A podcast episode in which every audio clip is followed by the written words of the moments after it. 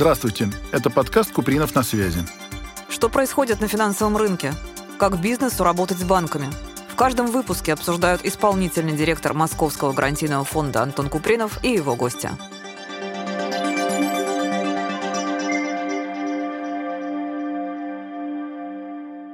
Приветствую всех. С вами на связи исполнительный директор Московского гарантийного фонда Антон Купринов. В этом выпуске мы поговорим о том, какие существуют программы кредитования с господдержкой, как получить льготное финансирование, каким образом бизнес может снизить свою кредитную нагрузку. Со мной в студии Юлия Изотова, заместитель директора Департамента малого и среднего бизнеса Банка «Северный морской путь». Юлия, вот такой общий вопрос. Как вы думаете, а государству в принципе надо поддерживать бизнес? И почему именно МСП? Вот зачем? Ну, считаю, что да, безусловно, нужно поддерживать. Ну, во-первых, любой бизнес — это бизнес, и государство в том или ином формате на него опирается. И для экономики тот или иной бизнес, безусловно, важен. Почему важна поддержка МСП?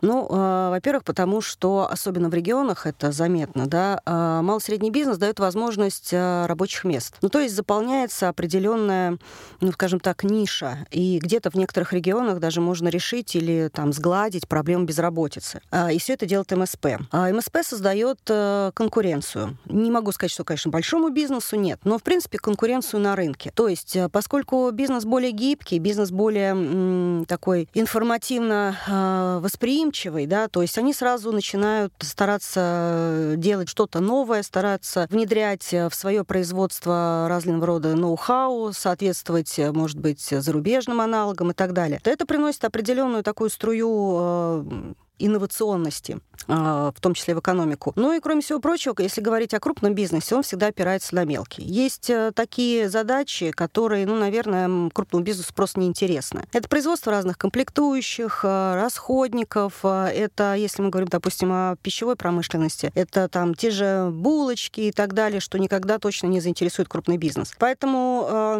малый бизнес дает возможность диверсифицировать направление деятельности вот в небольших объемах, как я уже сказала, дать рабочие места, и могут быстрее и, дешевле, и дешевле перевооружиться в случае необходимости, вот что сейчас, собственно говоря, и происходит. Сейчас основной акцент как раз а, на малый бизнес а, с точки зрения переформатирования логистических связей и э, импортозамещения. Сейчас вот как раз наш э, дорогой малый бизнес будет в этом плане первым. Его время. Его, его выход, время, его абсолютно. Выход, да.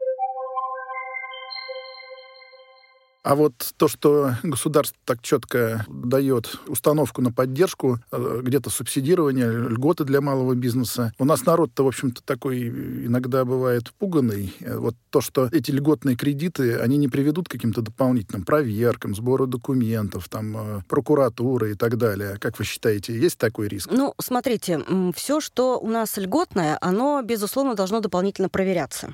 И, ну вот, например, вы как физическое лицо, когда налоговый вычет получаете, вы же тоже делаете э, запрос разных справок, договоров, э, заполняете 3 НДФЛ, и все это нашими замечательными налоговыми органами очень пристально проверяется. Ну, иначе не будет льготы. В общем, госбюджет надо контролировать. Аналогично и здесь происходит. То есть, если э, есть какая-то государственная программа, которая имеет под собой определенную льготу для бизнеса, конечно, бизнес должен, во-первых, соответствовать критериям данной программы, целевому использованию, использованию данной программы. И где-то, да, вы правы, бизнес э, должен предоставить банк дополнительные подтверждающие документы, опять же, э, исходя из которых банк поймет, что да, данный бизнес полностью соответствует там, той или иной льготной программе, и он должен и может получить льготу. Поэтому я не думаю, что это напряженно для э, наших клиентов. Исходя из того, что когда появляются новые программы, клиенты очень четко понимают, что это их программа, и, соответственно, быстренько приходят и несут все, что необходимо. Я не думаю, что это их каким-то образом напрягает. Ну да, соглашусь с вами, потому что мы тоже наблюдали в феврале-марте,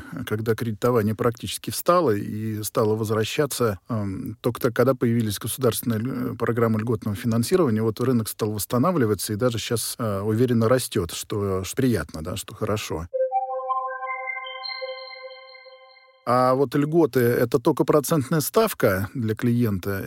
Ну, понятно, наверное, что это основная часть льготы. Или, может быть, там что-то еще возможно в э, льготном кредитовании? Ну, я вообще сказала бы, что льготы — это, наверное, ну, с моей точки зрения, да, не самоцель. То есть ставка, э, да, безусловно, она важна, тем более для клиентов э, малого среднего предпринимательства, потому что они считают деньги, денег лишних нет, и все в производство, все в бизнес. Поэтому, да, ставка важна. Но помимо ставки есть еще ряд инструментов, которые, ну, на мой взгляд, э, важны не меньше, чем э, непосредственно вот э, ставка по кредитованию. Это, ну, во-первых, банк в том числе готов подбирать нужные программы для конкретного вида бизнеса, для конкретной отрасли бизнеса, потому что сейчас очень много отраслевых программ, не только региональных, федеральных вообще, а таких очень адресных, фокусных, отраслевых. И это тоже льгота. А, безусловно, при кредитовании, если мы опять переходим к кредитам, это в том числе период кредитования, то есть срок. Это сама структура сделки, это вид обеспечения. То есть все это в совокупности правильно структурировано э, дает льготу клиенту, ну, в принципе, на получение финансирования, которое как раз покроет все его э, потребности. Э, и здесь э, очень важно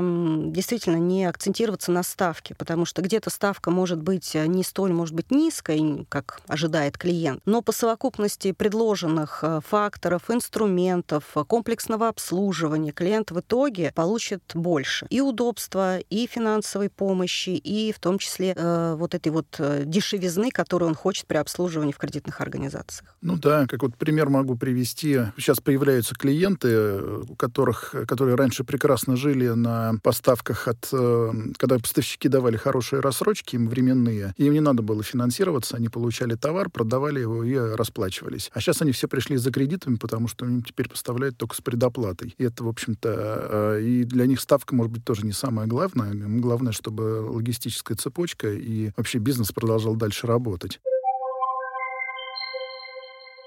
А как вы думаете, на кого должна быть сфокусирована вот эта программа льготного финансирования? Какие предприниматели могут ими воспользоваться кредитами с господдержкой? Какие-то, на ваш взгляд, есть ограничения или препятствия?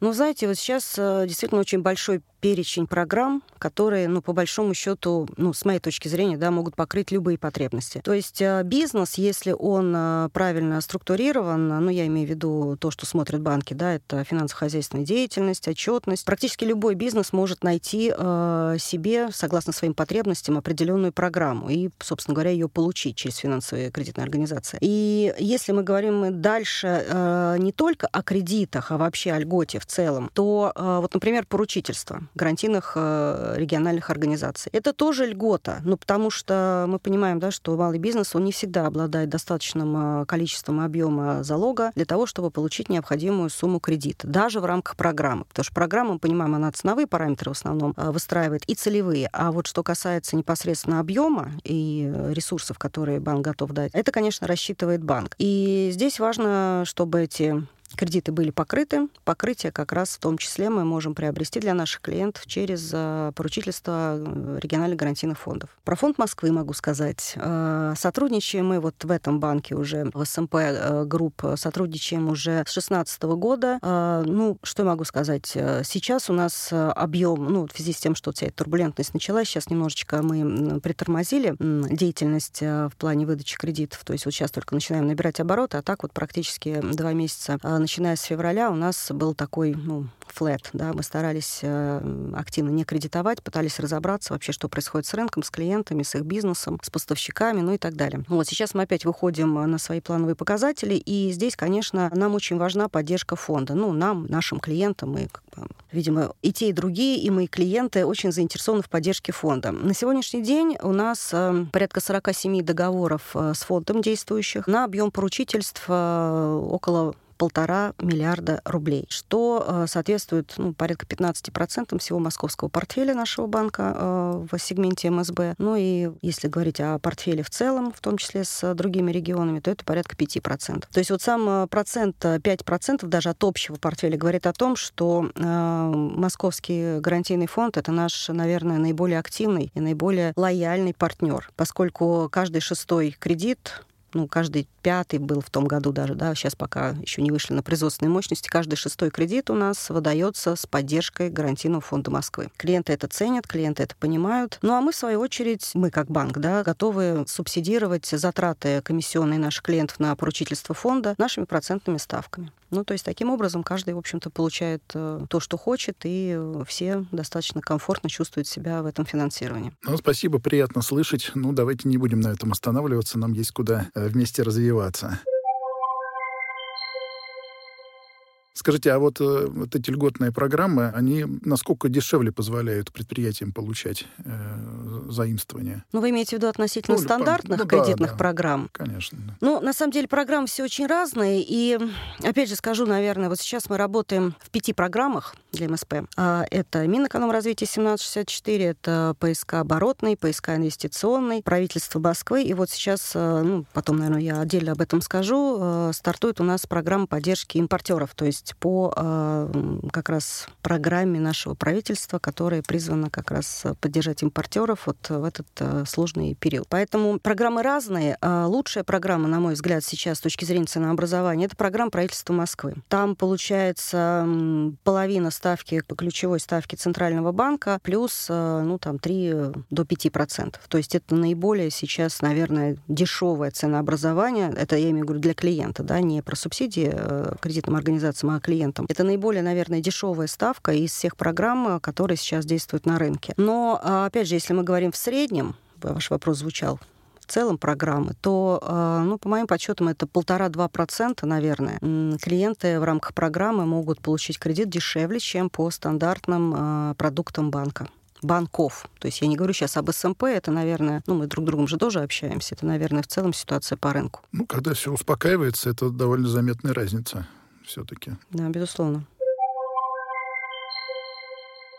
Вы ждете, что еще какие-то программы появятся? Хватает этих программ, которые есть сейчас? А нужно ли что-то еще, может, в каких-то отраслях специфические нужны программы? Вот э, что бы еще государство могло бы сделать для поддержания рынка? Ну, знаете, с момента начала пандемии, это вот с 2020 года, государство, на самом деле, очень э, далеко продвинулось э, в адресной помощи субъектам малого и среднего предпринимательства. Что я имею в виду? Действительно, отраслевые программы, то есть вот Минсельхоз, да, Минпромторг, они же, собственно, собственно, запускают собственные программы для своего э, сегмента производства. И э, здесь есть и региональные программы, и федеральные программы. А, поэтому, по большому счету, сейчас спектр довольно существенный. И ну, вот в настоящий момент э, клиент очень быстренько ориентируется. И вот у нас заходит заявка, да, он сразу прибегает по такому скорингу, ну и в какую-то программу она обязательно ложится. Но вот на Петербургском международном экономическом форуме была анонсирована программа «Промышленная ипотека». Она была анонсирована очень активно, что вот сейчас мы уже э, на уровне правительства, я так понимаю, рассматриваем условия этой программы, э, где кредитование предполагается до 5% для клиента на приобретение производственных площадей, необходимых, вот опять же, в текущей ситуации как никогда, для того, чтобы можно было импортозамещение быстренько расширить, для того, чтобы можно было логистические цепочки развернуть с запада на восток, восток. Для всего этого, безусловно, нужны производственные мощности. И а, при этих производственные мощности это не только оборудование, это в первую очередь а, производственные здания, помещения, ну, те или иные производственные площадки. Поэтому вот эту программу мы очень ждем. А, хотя у нас в банке уже несколько лет существует своя программа. Это коммерческая недвижимость, где мы кредитуем клиентов под покупку, строительство, реновацию, ремонт действующих и вновь приобретаемых промышленных площадей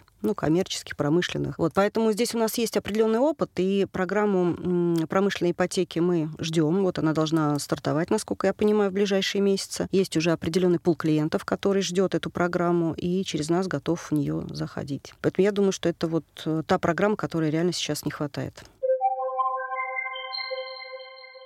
А насколько вот вы готовы уже в, в нынешней сложившейся экономической ситуации индивидуально подходить к вашей клиентуре, находить для них какие-то решения не массово, а вот учитывая особенности бизнеса, поскольку вы хорошо ваших клиентов знаете и работаете с ними уже многие годы, какие-то такие вот возможности вы находите? Ну, вы знаете, мы, наверное, как и любой другой банк, ориентированы на долгосрочные отношения с клиентом и на комплексное обслуживание клиента. Это как раз э, дает вот э, то самое понимание, понимание, что клиент приносит банку в целом, да, и что банк готов за это дать клиенту. Конечно, мы гибко настраиваем свои отношения, в том числе финансовые, с клиентами, если клиент у нас обслуживается комплексно и долгосрочно. Ну, то есть заходит на ряд продуктов, э, переводит обороты, э, в том числе есть кросс-продукты, вы знаете, зарплатные проекты, эквайринг, если это торговое предприятие и так далее. Тогда действительно мы готовы э, снижать ставку по стандартным программам, снижать комиссии, процент комиссии за предоставление финансирования. Есть ряд других ценовых параметров, есть ряд ковенант, которые тоже клиенту очень важны.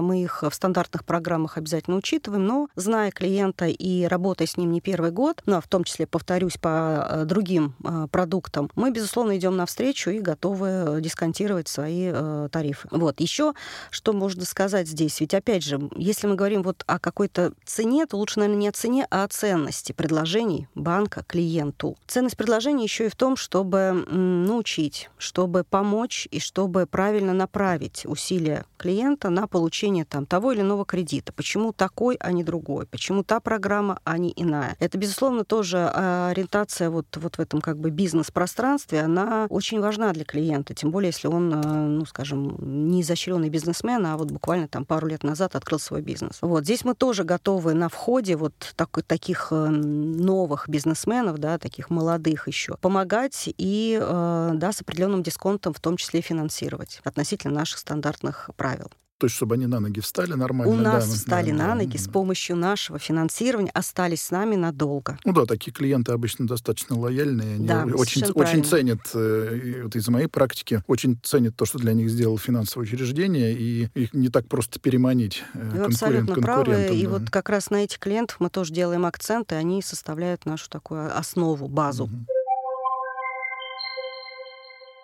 Скажите, пожалуйста, вот такой вопрос. Как бы вы рекомендовали клиентам вашим самостоятельно оценить, насколько им комфортно работать с банком в смысле э, платежей по кредиту, чтобы они ну, не жадничали, не запрашивали лишнее, а понимали, что они реально с этим расплатятся и сохранят бизнес и будут его развивать? Это первая часть вопроса. А вторая, как вы вообще оцениваете ситуацию на будущее? Видите ли вы какие-то признаки глобальной кредитной катастрофы в плане неплатежей и так далее. Я вот сразу оговорюсь, мы, например, тоже, может, там какое-то время назад так катастрофически для себя рисовали картинки, сценарии, а сейчас уже смотрим гораздо более сдержанно и спокойно на это. А у нас вот уровень выплаты, дефолтов достаточно низкий по-прежнему. Вот в первую очередь, конечно, это благодаря нашим банкам-партнерам и то, что они очень хорошо, аккуратно подходили к клиентам, и там, где надо было продлевать кредиты, продлевали. Вот ваше мнение какое? Ну, давайте э, сначала с первой части вопроса. То есть как клиенту правильно ориентироваться а, во взаимоотношениях с банком, да, чтобы быть готовым там, условно говоря, платить по кредиту, да, чтобы бизнес не подвел. Я правильно вас услышала, так? Ну, здесь, наверное, лайфхак такой, что э, бизнес свой надо оценивать, надо, наверное, чуть-чуть недооценивать. То есть в чем сейчас ошибка очень многих бизнесменов сегмента, о котором мы с вами говорим, мало-среднего предпринимательства? В том, что они подчас переоценивают возможности своего бизнеса, не учитывают риски, не учитывают определенные нюансы нюансы отраслевые, рыночные. Идут в проекты, ну, скажем, опять же, не просчитывая нюансы, не просчитывая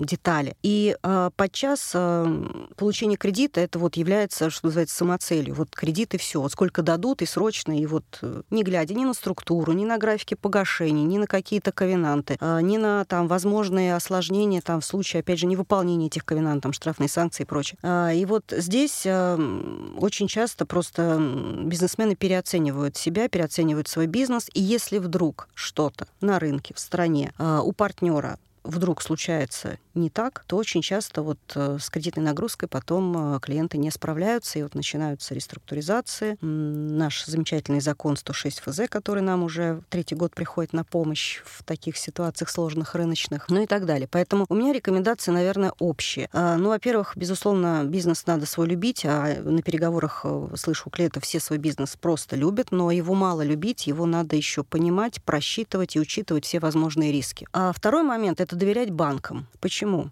Банки э, смотрят отчетность, банки смотрят финансово-хозяйственную деятельность, банки оценивают все риски совокупности данного бизнеса, включая поставщиков, включая покупателей, включая популярность там той или иной отрасли или ее непопулярность там в ближайшее время и так далее. И предлагают тот продукт, который, ну, действительно будет комфортен клиенту для того, чтобы его бизнес, первое, справился, и второе, мог э, развиваться. И если все это как бы сходится в одной точке, ну, я считаю, что это тогда удача, успех и для банка, и для бизнеса. А вторая часть вопроса — это ожидание. ожидание от того, что у нас может быть. Ну, знаете, я вообще сама оптимист, по э, складу характера. И, в принципе, в клиентов верю. Если действительно есть помощь, а помощь сейчас есть очень хорошая, государственная, в том числе через кредитные организации, то, наверное, надо просто оценивать действительно вот то, что я сказала в первой части, оценивать существующие риски, чуть более пристально на них смотреть, чтобы не допускать э, ну, ошибок. И все будет хорошо, потому что у нас тоже, а, вот вы сказали про свою просрочку, да, у нас тоже крайне низкий уровень просрочки и дефолтности. Плюс у нас э, портфель